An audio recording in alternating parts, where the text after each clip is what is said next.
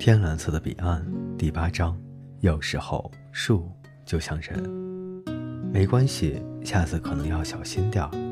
我和哈利从来就不是好伙伴。作文是这样开头的，我们的确不是。他写的字很难看，字又大又潦草，而且他还把伙伴写成了火焰的火。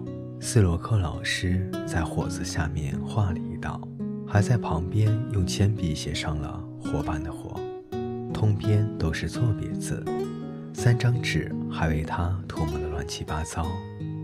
我和哈利从来不是好伙伴，老实说，从来都不是。但我不知道这是为什么。我们天生就好像是来作对的，从我们很小的时候就开始，我们就有仇。呃，我不知道。也许我做过什么对不起他的事啊，但是我真的不记得了。或许他不喜欢我的长相，我不知道。但我们也没有真的打过架。我试着跟哈利交朋友，试了好多次。我总是问他愿不愿意跟我一起踢球，但他从来不跟我踢，好像他不是认为球上有病毒，就是认为我身上有病毒，一碰就会传染。是哈利最先叫我劫肥的。因为我有点胖，现在大家都叫我杰飞了。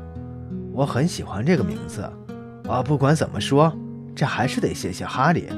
那次是我拿了哈利的球衣，他就放在比赛休息用的长凳上，他只得穿着红衬衫上了场。人人都叫他红色魔鬼，但我觉得他很喜欢这名字。我很抱歉拿了哈利的球衣，我会把钱还给他妈妈的，让他买点花放在他的墓地上。我保证我会这样做的，可是我不觉得是我先招惹他的，我只是在他让我难受的时候才去招惹他，要让他也觉得难受。我确实对哈利不怎么友好，我很抱歉，但他对我也不友好。我曾经希望哈利成为我的好朋友，我很想改善我们的关系，但是看来啊，我们要永远敌对下去。我真的很喜欢哈利，虽然我从来不愿意承认这个。他有时很有趣，你很难不被他的话逗乐了。但是我总是坐在旁边使劲忍住不笑，因为我不想让他看见我被他的话给逗乐了。哈利死了，我很难过，因为我再也不能跟他成为好伙伴了。我也不能为曾经好多次招惹过他而向他道歉了，而且我也不能去原谅他了，因为他也曾经好多次招惹过我。或许。他从来没有打算和我成为好朋友啊，这我不知道。但正是因为有人不是你的好朋友，而且他现在却死了，这会让你感到更加的遗憾。我真的很喜欢哈利，他有时真的很有趣，球也踢得很好，脑子也比我快。虽然这些我都没有当面告诉过他。如果哈利能回来，我会走过去，把手搭在他的肩膀上，告诉他说：“让过去的事情都过去。”我们重新开始，即使我们还是成不了最好的朋友，那也没有关系。哈利死了，我真的很难过，这是心里话，我不是在开玩笑。如果那场车祸发生在另一个路口，或许死的就是我杰飞了，那你哈利就该像我现在这样难过了。我简直受不了了，哈利，我现在只想让你知道一件事：那棵树是我出的主意，是我想到去种的那棵树。这样事情也许会变得好一点再见了，哈利，一路走好。底下是写唐金斯的签名。他说什么？我必须坐下来，好好想想这件事。我必须坐下来仔细想。我坐到了斯洛克老师的讲台旁边，认真的想这件事。我是我讨厌谢飞，事情怎么都反过来了？明明是他先开始的。是他先叫我马杆的，我才叫他杰飞。我从来没有惹过他，从来没有，都是他先惹我的。我不跟他一起踢球也不是事实，我们踢过好多次，而且每次都是他要输了球或者被踢着了膝盖，他就会一下子把球抱在怀里。这是我的球，我现在不想踢了。我们说，杰飞再踢一会儿吧，至少把这场球赛踢完。但他从来不让我们再踢了，因为是他的球，他不想玩，谁也别想玩了。这不是我的错，这真的不是我的错。我又回去看了看那面墙，看看挂在上面杰飞的作文。我走到他的书桌后面，他还在为复述而绞尽脑汁。他真的觉得我讲的笑话很好笑吗？这是真的吗？还是仅仅为死人说几句好听的话？我又想起了他作文结尾的话：“我已经死了，一切都无法补救了。”这时我明白了，我对姐姐亚当的感受就是这样，再也无法挽回了。这就是我未了心愿，还没有干完的事情。我伸出了自己的手。如果是朋友杰飞，我说，那就握一下吧。他还在想那道复数的题，专心听斯洛克老师讲课。交个朋友吧，杰飞，怎么样？但他还是在算题。他把圆珠笔上的油抹得练习本上到处都是，涂涂改改。他从来都是这样子。他这样子，你看上去就烦。他总是这样邋里邋遢的。交个朋友吧，杰飞。要是他能听到我说话该多好。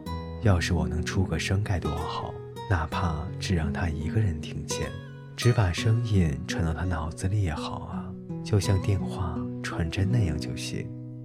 杰飞，我是哈利，我们以前处的不好，我很难过。现在我们和好吧。说话的时候，我用尽全身的力气去想他，我看看他的表情，有没有任何听懂的迹象？没有，什么也没有。他还是在算题，在改错。杰飞，这会儿我冲着他脑袋喊：“杰飞，是我，哈利，我就在你的旁边。我已经看到你的作文了。我这次回来不是来报仇的，不是来吓唬你的，不是来让你做噩梦的。我回来是想和你和好，向你道歉。你听到了没有？”我觉得你不喜欢我，杰飞，这就像你觉得我不喜欢你一样，咱们中间有误解，你懂吗？我们现在和好吧，好吗，杰飞？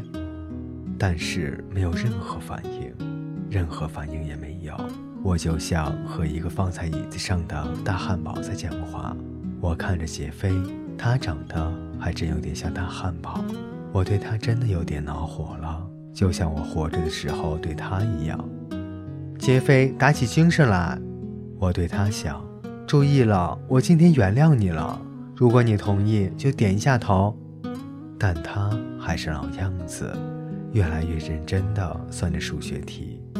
斯洛克老师让他做一道负数减负数的题目，就像刚才出的负四减负六。杰飞可能为老师让他做这么高难度的题感到特别的兴奋，就算得特别的起劲。就在我马上要放弃的时候，我想起来，阿瑟尔曾经让一台老虎机出了一排四个草莓，我也让一片树叶给掉了下来。我可以试试我的意念力，这是我最后的选择了。减六，减减六等于减。他还在写。嗨，杰飞，我是哈利，我在这儿。我命令他的圆珠笔写：“我是哈利，我是哈利，我是。”突然，事前没有任何的征兆，杰飞的圆珠笔突然从他的手里飞了出来，直接飞到了鲍尔安德森的书桌上，也就是我以前的书桌。呀，鲍尔安德森说了起来：“你在干什么呢，杰飞？”他抓住笔就想给杰飞扔过去，斯洛克老师阻止了他：“给我吧，鲍尔。”他把笔递给了杰飞。怎么了，杰利？只有老师叫他的大名。哦，对不起，老师。杰飞说：“我正算题呢，呃，也不知道怎么搞的，就从我手里飞了出去。可能是我太使劲儿，笔自己弹起来了。没关系，下次可要小心点儿。有人曾经为你种过树吗，阿瑟？下次可要小心点儿。我听到这话时。我想起我以前曾经有一次死里逃生的经历，那次可悬了，刀都架到了脖子上，差点就没命了。事后我爸爸对我说的也是这句话：这次你可走运的，哈利，下次可要小心一点。危险总是跟你上次遇到的不一样，危险每次都会变，你小心老的危险了。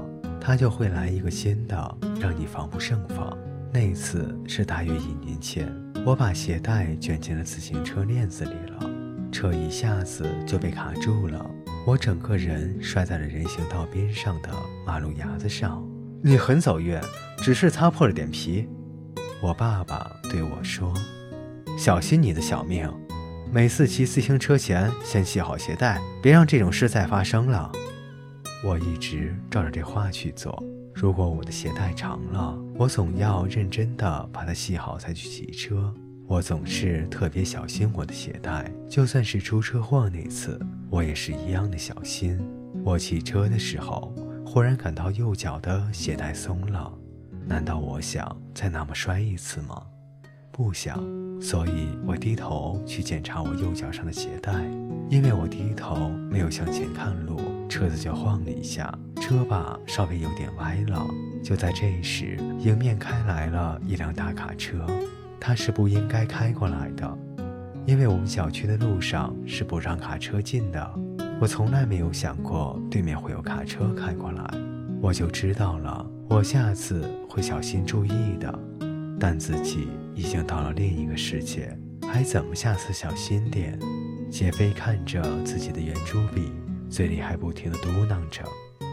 他怎么就自己飞出去了？快点，杰飞！斯洛克老师说：“题你做出来了吗？”我又试了好几次，想让杰飞的笔写出我想让他写的字，但是不行，那根圆珠笔一点也不听我的话。或许他的笔飞出去，就真的是一次意外，不是我意念力的作用。可能真像杰飞说的，是他自己太使劲儿，把笔给弹了出去。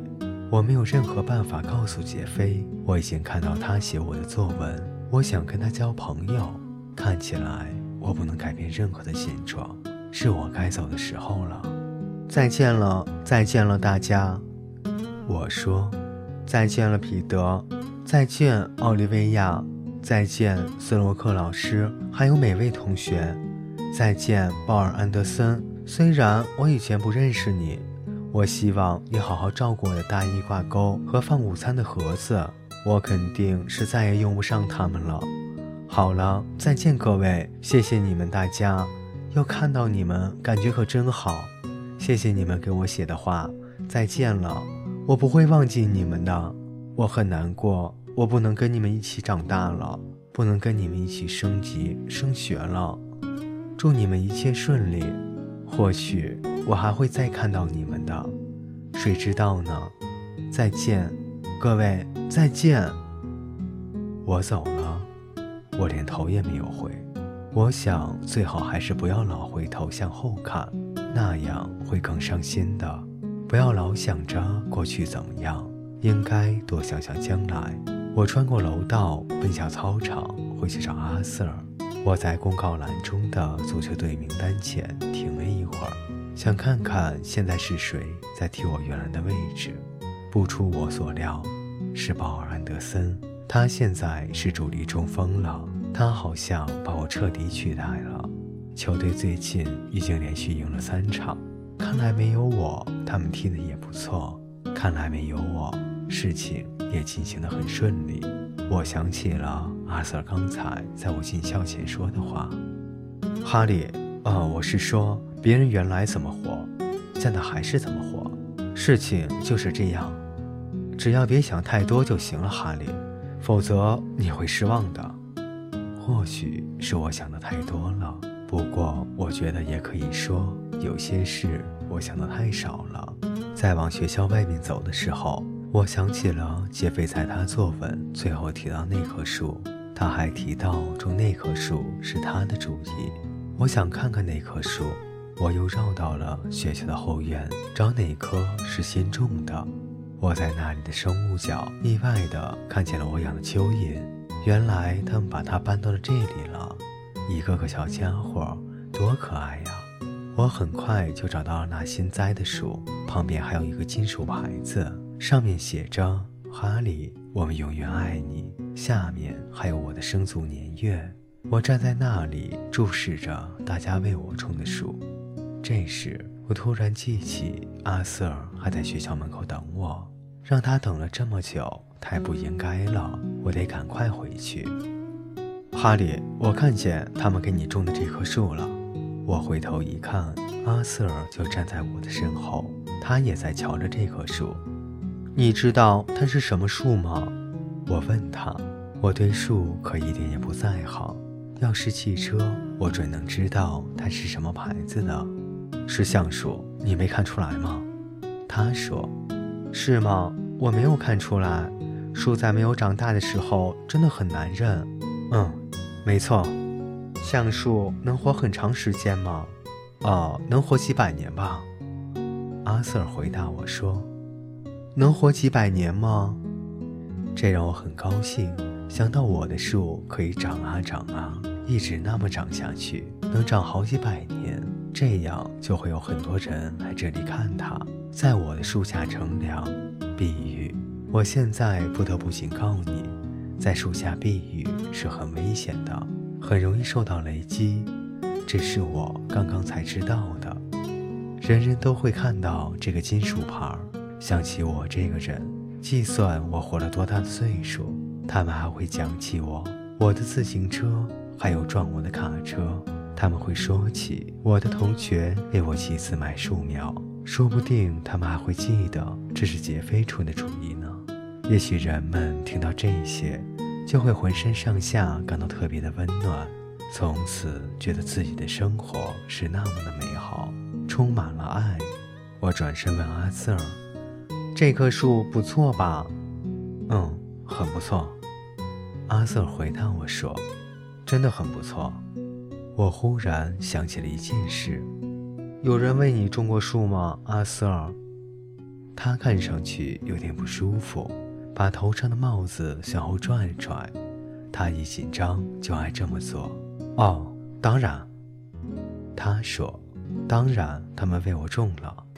老实说吧，有好多呢，差不多都快成一片小树林了。没错，是树林，他们这么叫它。”拉阿瑟纪念林，要不是被砍光了，为了烧火，我一定会带你去看看的。哦，我说，可惜了。我怀疑他在吹牛，我猜他可能有点嫉妒我的树，可能他死后没有人再想起给他留点什么纪念，所以我也没有再追问他的树林原来在什么地方了。我又开始端详我的树。我想着它能长多高，可能将来它会被砍去当木柴，或许将来扩建道路会把它伐掉，或许它会生虫然后自己枯死，或许将来有一架飞碟落在它的上面，或许我不能再想下去了，不能再想我的树会发生什么意外了。我把这些想法都从我的脑子里剔出去，为什么不想点好事呢？最坏的事情就是死亡，而我已经死了。我只会更好，不会再坏了。也许我的树可以长几百年，也许不会。我只希望它好好的生长，只希望每一个人都过得很好。有时候，树就像人一样。各位听众朋友，今天的故事就为您播讲到这里，我们下期再见。